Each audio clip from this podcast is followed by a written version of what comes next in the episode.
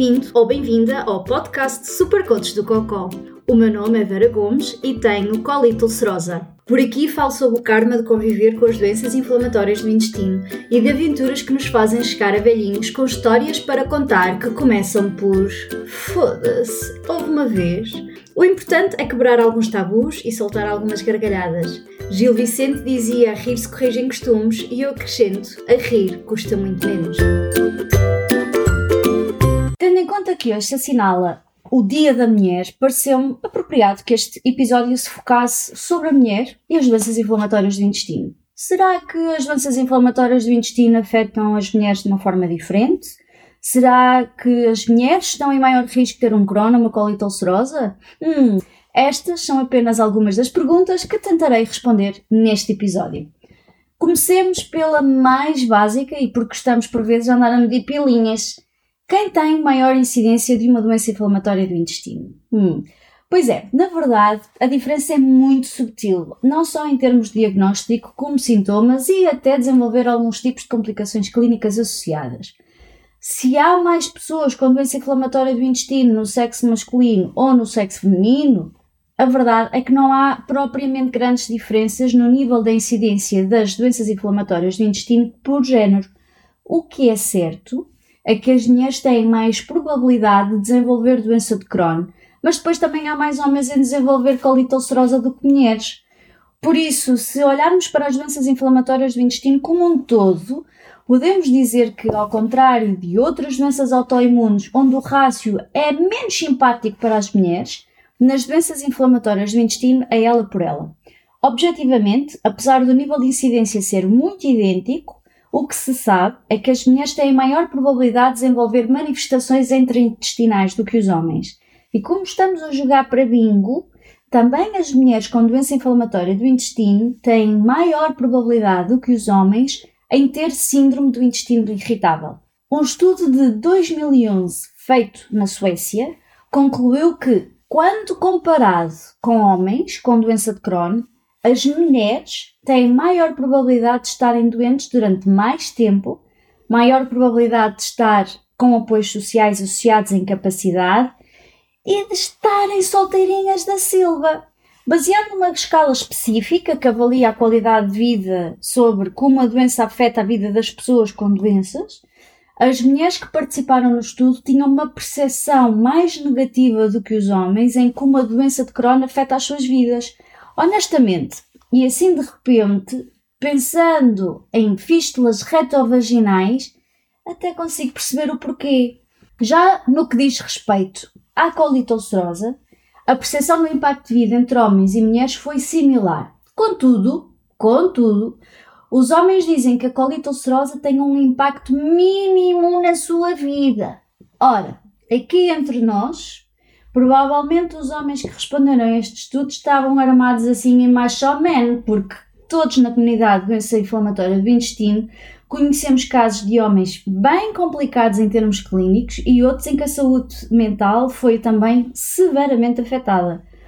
Agora, há algo que os investigadores suecos salientaram no estudo e que pode explicar as diferenças na percepção em como a doença afeta a vida de homens e mulheres e que tem, por exemplo, a ver com as diferenças discriminatórias que há já na sociedade, tais como uma pressão maior nas mulheres para cumprirem o seu papel enquanto mães, ou serem funcionárias exemplares, etc, etc, independentemente dos sintomas que possam sentir, não é? Aquela pressão de que eu tenho que estar sempre ali super, sempre a 10.500%, yay! Não é bom? Por outro lado, é inegável que uma doença inflamatória do intestino afeta as mulheres de formas únicas e exclusivas ao facto, bom, de serem mulheres. Logo assim, para começar, tem a menstruação. E menstruação como uma doença inflamatória do intestino significa automaticamente mais sintomas menstruais. Mulheres com doenças inflamatórias do intestino têm maior probabilidade de terem o famoso SPM, ou seja, a síndrome pré-menstrual, como aquelas magníficas dores de cabeça e dores menstruais, além de, claro, diarreia, dor abdominal e até outros sintomas da doença inflamatória do intestino que podem ser mais severos antes e durante a menstruação. Como trabalhamos para o pacote completo, o risco de anemia por deficiência de ferro é maior em mulheres que têm cronocolite ulcerosa do que em mulheres que não têm uma doença inflamatória do intestino. E isto porque, se tens uma doença inflamatória do intestino, o teu corpo pode não absorver ferro tão bem e, claro, maior risco de perdas de sangue por causa da doença também não ajudam. Outra coisa fofinha que diz que as mulheres com doença inflamatória do intestino têm maior risco é nada mais, nada menos do que perda óssea e osteoporose. Quer isto dizer que vais perder ossos? Não. Quer dizer que os teus ossos, em vez de serem maciços no interior, começam a ficar tipo um queijo suíço. Ora, acontece que isto é normal acontecer nas mulheres depois das mulheres entrarem na menopausa. Só que mulheres com doença inflamatória do intestino têm maior risco de desenvolver osteoporose ainda muito antes da menopausa, especialmente se, por causa da doença, não conseguirem alimentar-se de forma a garantir todos os nutrientes necessários, ou se, por exemplo, tiverem que tomar cortisona por causa das crises. E apesar de eu já ter feito um episódio específico sobre doença inflamatória do intestino e gravidez, e caso não te lembres, foi o episódio 22, convém ainda assim realçar esta questão das doenças inflamatórias do intestino e gravidez no episódio de hoje. As doenças inflamatórias do intestino são caracterizadas por períodos de atividade em que há inflamação e períodos de remissão, ou seja, a doença levou ali uma palada e está ali inconsciente no chão e sem fazer estragos. Ora, durante os períodos de atividade da doença não é propriamente aconselhado que uma mulher engravide.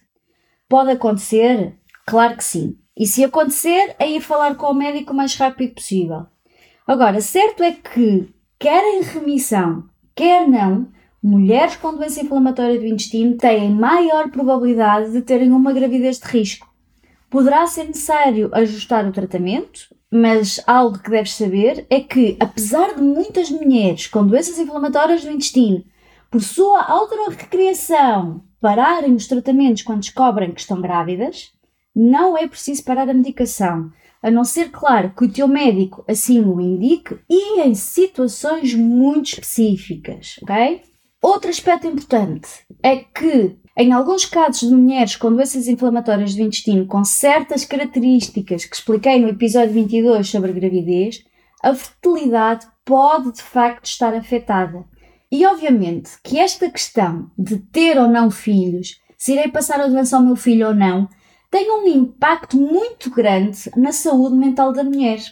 E deixei melhor para o fim. Algo que muito provavelmente não ouviste falar e será aqui, neste podcast, que ouvirás em primeiro ouvido.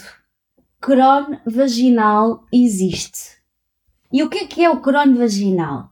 Crohn vaginal é nada mais, nada menos do que uma manifestação da doença de Crohn na vulva, ou seja, no pipi e é uma complicação rara da doença de Crohn. É uma manifestação genital da doença de Crohn que, apesar de poder também acontecer aos homens, é muito mais frequente nas mulheres do que em homens.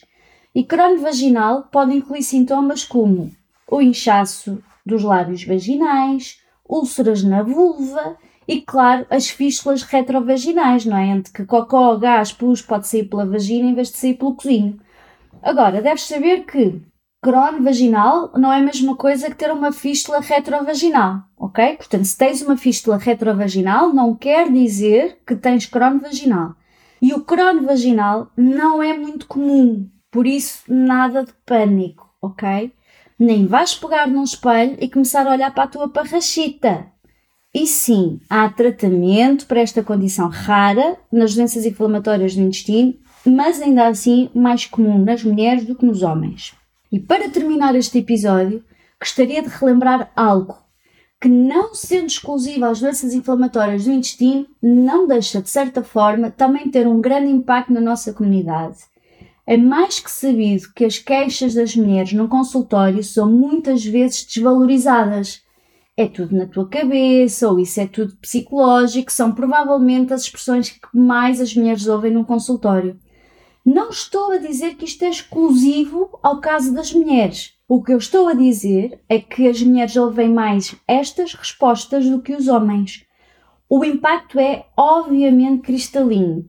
Se a mulher se queixa e as suas queixas são desvalorizadas, isto terá a consequência de não haver um diagnóstico atempado ou o problema não ser devidamente tratado.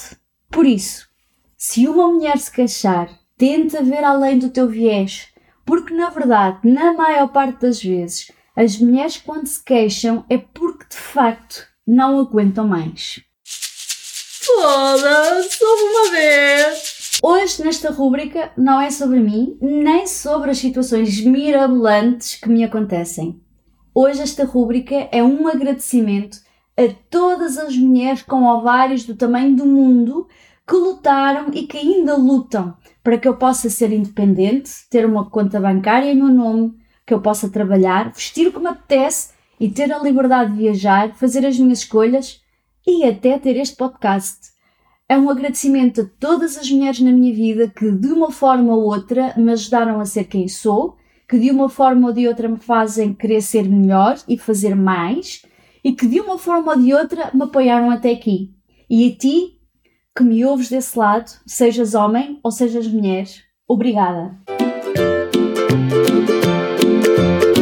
É tudo por hoje. Se gostaste do que ouviste ou achaste interessante, se esboçaste um sorriso ou soltaste uma gargalhada, então está na hora de seguir os desígnios do Buda e visita o blog e que Buda do Cocó esteja contigo.